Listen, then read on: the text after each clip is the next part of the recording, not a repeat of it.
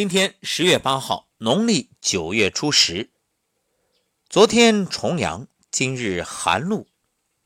寒露意味着气候由热转寒，万物随寒气增长而逐渐消落，这是热与冷交替的季节。在自然界，阴阳之气开始转变，阳气渐退，阴气渐生。那人体的生理活动呢，也自然要适应自然界的变化，确保体内的。阴阳平衡。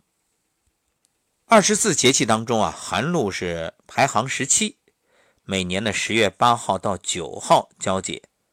史书记载：“斗指寒甲为寒露，斯使露寒而冷，将欲凝结，故名寒露。”大家都知道，春夏养阳，秋冬养阴，所以秋冬时节啊，必须注意保养体内的阳气。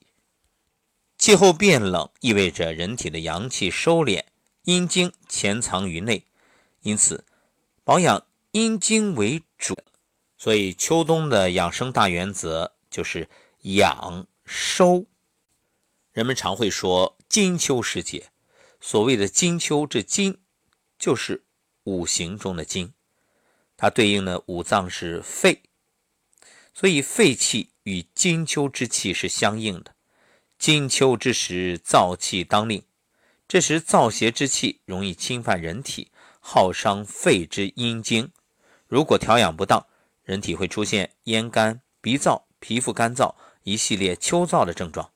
所以暮秋时节啊，饮食调养应当以滋阴润燥、润肺为宜。古人云：“秋之燥，宜食麻以润燥。”所以这个时候，像芝麻、糯米、精米、蜂蜜、乳制品这些柔润食物，可以适当的多吃一点。另外啊，像鸡、鸭、猪肝、鱼虾、大枣、山药啊，都可以适当的补充。特别要注意的是，少吃辛辣之物，什么辣椒啊、葱啊、蒜啊，包括生姜啊，都要少吃，因为它会伤人体的阴经。当然，我们说的是正常情况。那如果受寒了，你说我用姜茶来驱寒啊，这个另当别论。还有呢，就是精神调养。由于气候渐冷，日照减少，风起叶落，所以很多人啊有这种落寞之感，所谓的伤春悲秋。这是很容易出现情绪不稳、容易伤感的忧郁心情。要保持良好的心态，因势利导。宣泄心中的郁积之情，培养乐观豁达之心。另外，起居呢也要做相应的调整。《黄帝内经》中说啊，秋三月早卧早起，与鸡俱兴。早卧呢可以顺应阴经的收藏，早起则顺应阳气的疏达。你看，为什么每到气候变冷，患脑血栓的病人就会增加？就是因为人们的睡眠时间增多了，因为人在睡眠的时候，血流速度减慢，容易形成血栓。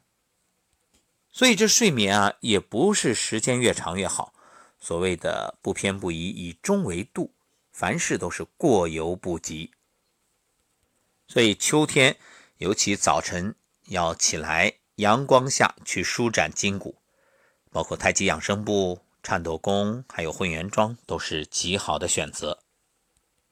最后给大家分享一款秋季药膳，是一款粥，叫白枣莲子银杏粥。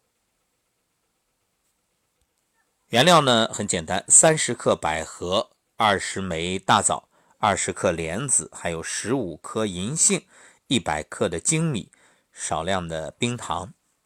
莲子呢先煮。然后再放入百合、大枣、银杏、精米，煮开之后啊，小火，等到这个粥很稠的时候，再加点冰糖，稍微再炖一会儿就行了。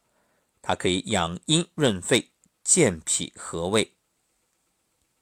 另外，寒露时节啊，要想健脾化湿，你可以艾灸足三里，有条件就灸，没条件拍打也行。